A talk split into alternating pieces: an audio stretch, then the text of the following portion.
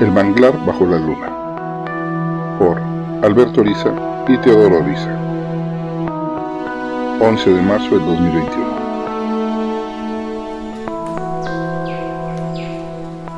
¿Cómo se despide a alguien tan querido? Que de solo pensarlo, se esconden las palabras y el aliento se congela antes de transformarse en llanto. No existe manera sencilla de ahogar su ausencia sin resquebrajar el alma. No fue sorpresa descubrir tu cuerpo muerto. Cuántos hermanos, de los que una vez fue una copiosa manada, han caído en el camino. Al fin de cuentas, todos pasaremos por ese trance y seremos alimento de alimañas, como esas que desesperadas ya tentan por encontrar una fisura en tu fuerte piel. Por generaciones, hemos sido testigos de cómo sus gigantes inamovibles poblaron el manglar, han devastado nuestro hogar, cubriendo todo con blanca tierra importada, que llena el ambiente de una peste de lejanas tierras. A mis tatarabuelos habían olvidado cuando nació nuestra manada.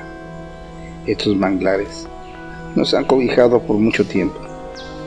Llegó un momento en que éramos tantos que se vencían las ramas de los viejos manglares hasta que chapoteaban en el suelo, alegrando la zona con una andanada de risas de los pequeños que parecían nubes de juguetonas crías. Qué tiempos aquellos, llenos de relatos en las noches.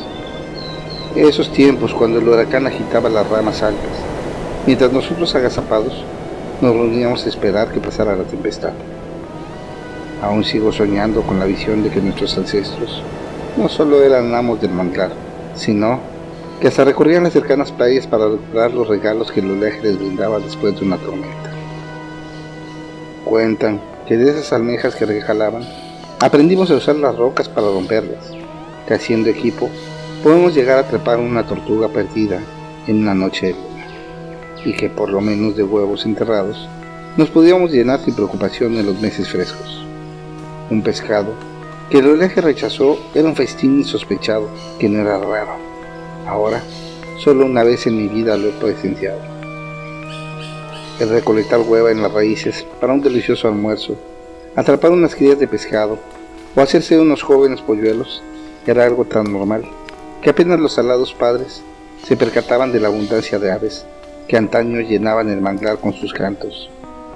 ¿Cuánto sería cierto esas viejas leyendas? Hoy no llegamos a la docena. Hemos ido muriendo poco a poco. Cuenta la leyenda que todo empezó cuando los animales de dos patas comenzaron a hacer caminos que antes los usábamos para nosotros buscar nuestra comida, desde adentrarnos en el manglar para descubrir cangrejos y almejas, hasta cazar algún pájaro, o por lo menos comer algunos de los huevos que abundaban entre la maleza. No tengo mucho que pueda hacer. Tendré que tragarme el dolor y buscar a nuestras madres para darles la mala noticia. Ahora, más que nunca, debemos de cuidar a los cachorros esos malditos gatos no dejan de acosarlos. Ya van más de dos que mueren por las persecuciones de esos despiadados extranjeros en esta camada. No sé cómo haremos para conseguir otro padre. Creo que tendré que cruzar el camino negro, ese de los animales desbocados, esa ruidosa y apestosa vereda donde no crece vegetación y abundan los animales de dos patas. No recuerdo ningún lugar más peligroso cuando era un cachorro. Ahí vi como las patas redondas de esos animales destrozaron a mi hermanita, quien se descuidó persiguiendo una lagartija que parecía fácil presa. No son tiempos fáciles, pero he visto que la tribu de sus lares aún tiene muchos integrantes y estoy seguro que hembras bellas y sanas será una buena invitación para que nos ayuden. Después de todo, alguna vez fuimos una sola familia. Agazapado en la lejana barda, Lord, un gato grande de pelaje blanco, apenas salpicado por unas manchas cafés, veía el drama que se le figuraba un tanto cómico. No entendía cómo esos animales con cinco dedos eran tan torpes, además de poco elegantes y vulgares. No se comparaban con la majestuosidad y siempre pública presencia de los de su especie. Al fin de cuentas, ellos contaban con una gran manada de animales de dos patas que siempre estaban pendientes de ellos Nunca faltaba una buena comida en las cuatro casas que visitaba. y que a cambio de unos pases contra los cuerpos apestosos de esos animales de dos patas, recibían una buena comida y hasta un lugar para dormir si les apetecía. Ya eran toda una horda de felinos.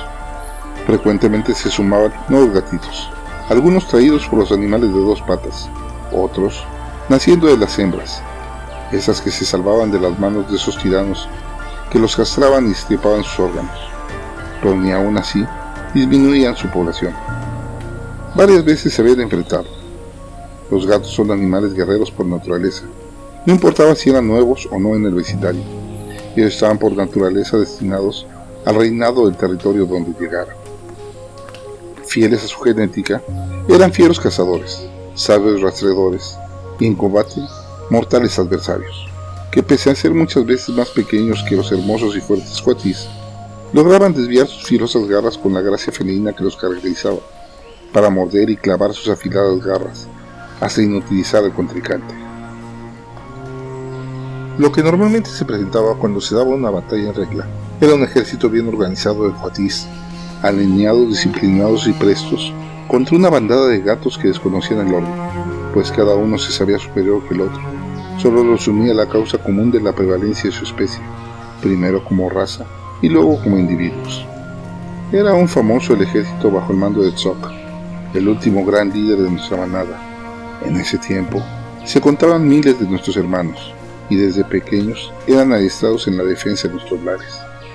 Cuando los primeros gatos se aventuraban, no causaban miedo, pues estaban acostumbrados a lidiar con los grandes jaguares, que de vez en cuando se aventuraban en nuestro territorio. Pero entre nuestro ejército y su soledad, poco duraban por estos lares. Probablemente, la rivalidad inició cuando en una disputa por un nido, con tres suculentos huevos que fue pretendida al mismo tiempo por un joven coatí y una nueva pantera de pequeñas dimensiones, que al tiempo descubrieron se llamaba gato.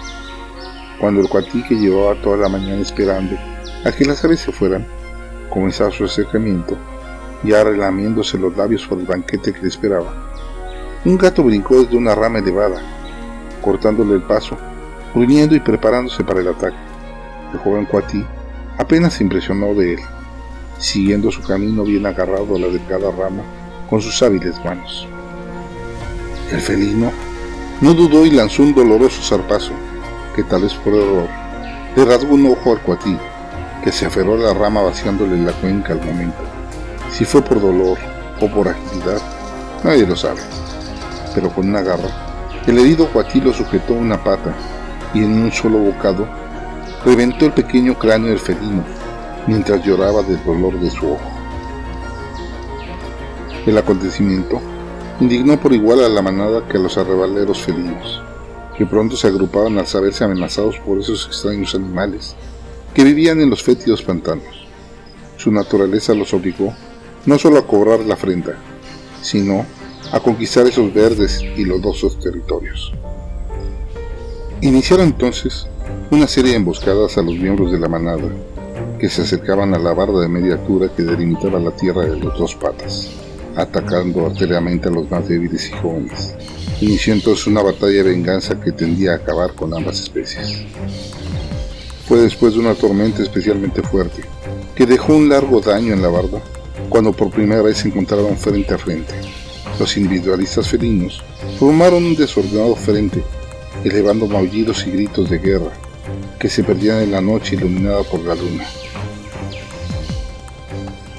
Cuando Tech, el líder del momento entre los cuatís, trató de entablar el diálogo con los gatos, como dictaban las leyes de la naturaleza, no pudo encontrar un líder, y después de varios intentos de iniciar pláticas, fue rodeado por cuatro grandes gatos, siendo atacado con fiereza sin aviso alguno. Todo esto orquestado por un pirata, un enorme gato castrado de fuerza descomunal. Su tamaño lo hacía ser confundido muchas veces con un perro, y sus ojos, de un color distinto cada uno, era algo espeluznante. Cuando Pirata levantó su rostro café claro, bañado en la sangre que fluía de la garganta de Tech, que dejaba de moverse, se supo que iniciaba la guerra. Sok, que había perdido su ojo hacía un mes, tomó la iniciativa y sin pensarlo, comenzó a dar órdenes marciales que se transformaron en una eficiente línea de defensa, seguida por bloques de reserva que encontraban en los árboles una perfecta formación defensiva. El arreglo no dejaba hueco alguno. Los más jóvenes reclutas treparon a las alturas con una buena provisión de rocas y frutos, y lo que pudieran lanzar, esperando la orden del general autoproclamado. Los gatos apenas notaron el arreglo del ejército. Cuando terminaban de jugar con el cadáver del líder caído, pensaron que el miedo había espantado a la manada, pero fue grande su sorpresa cuando vieron a Tzok plantado en la barda destruida, con una actitud de reto y desprecio para los de pieles tersas. Pese a los gritos de los gatos provocando los cuatís, estos no se movían.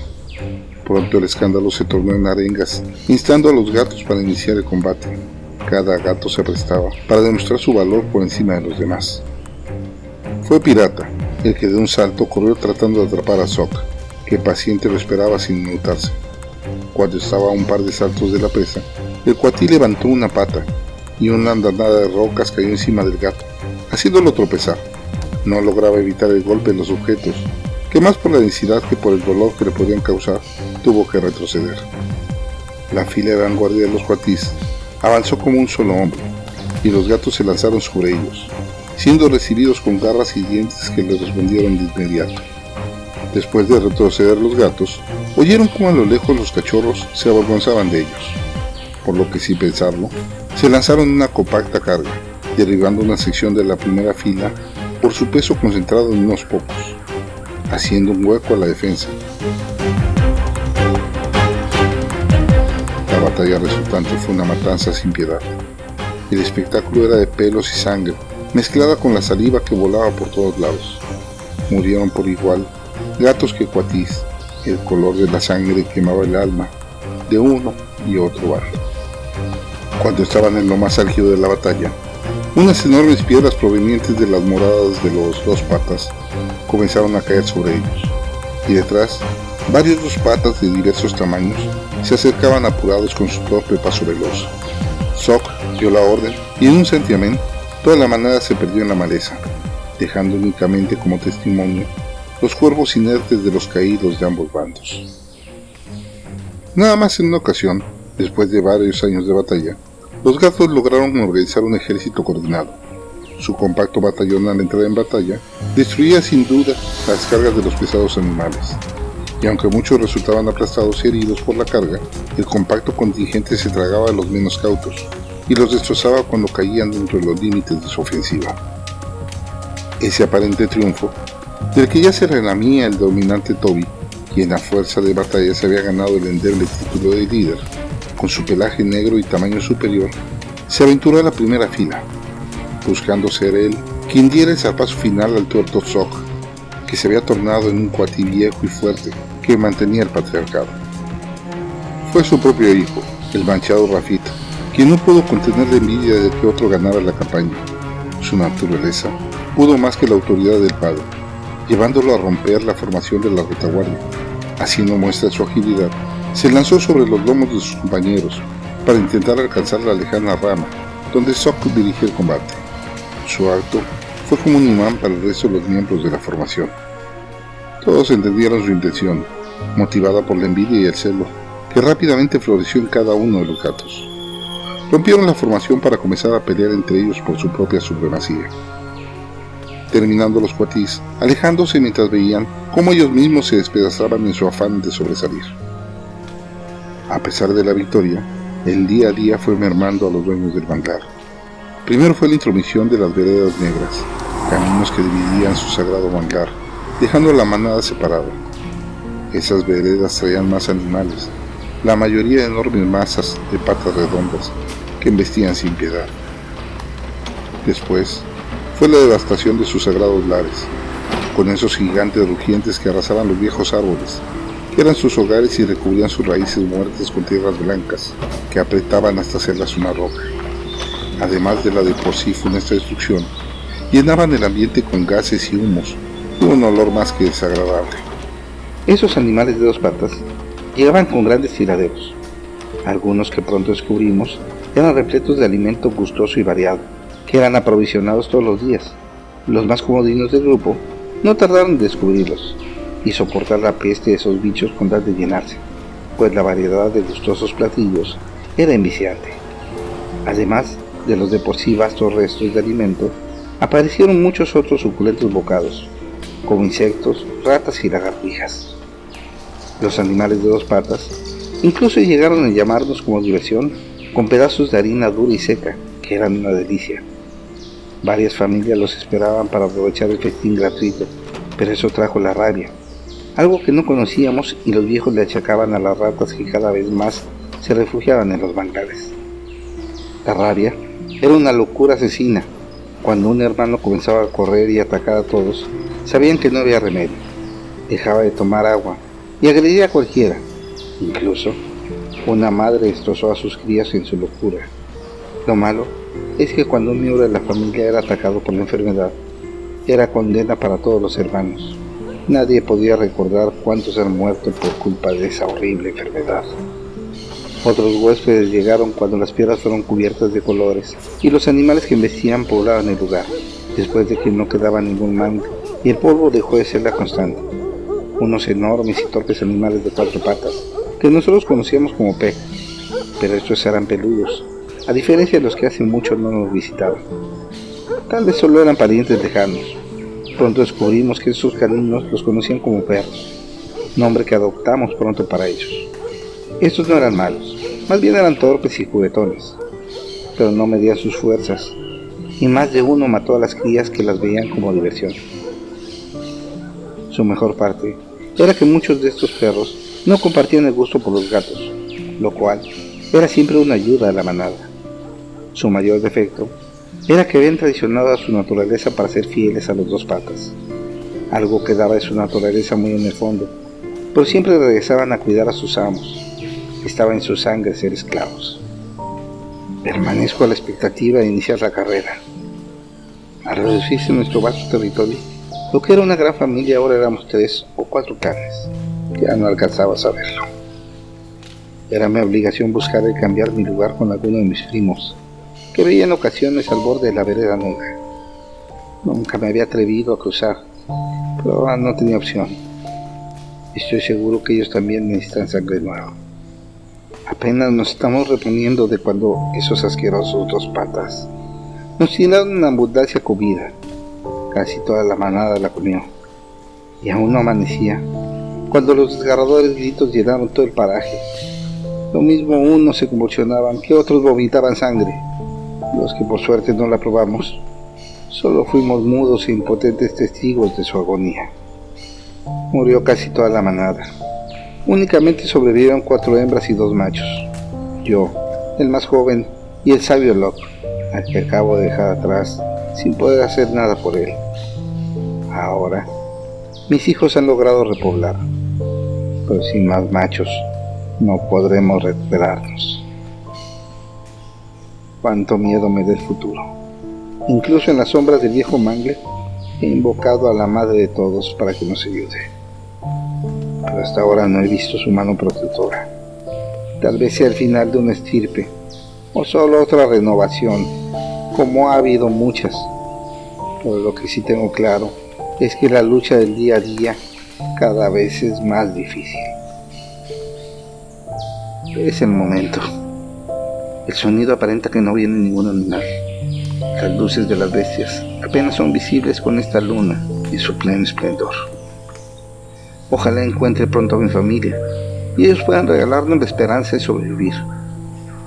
Por mi parte confío en el ciclo permanente, rogando que si hoy la casualidad me hace dar el último aliento, me regrese en forma de más vida para perpetuar mi hogar, el manglar. Grabado en Cancún, Quintana el 20 de agosto del 2022.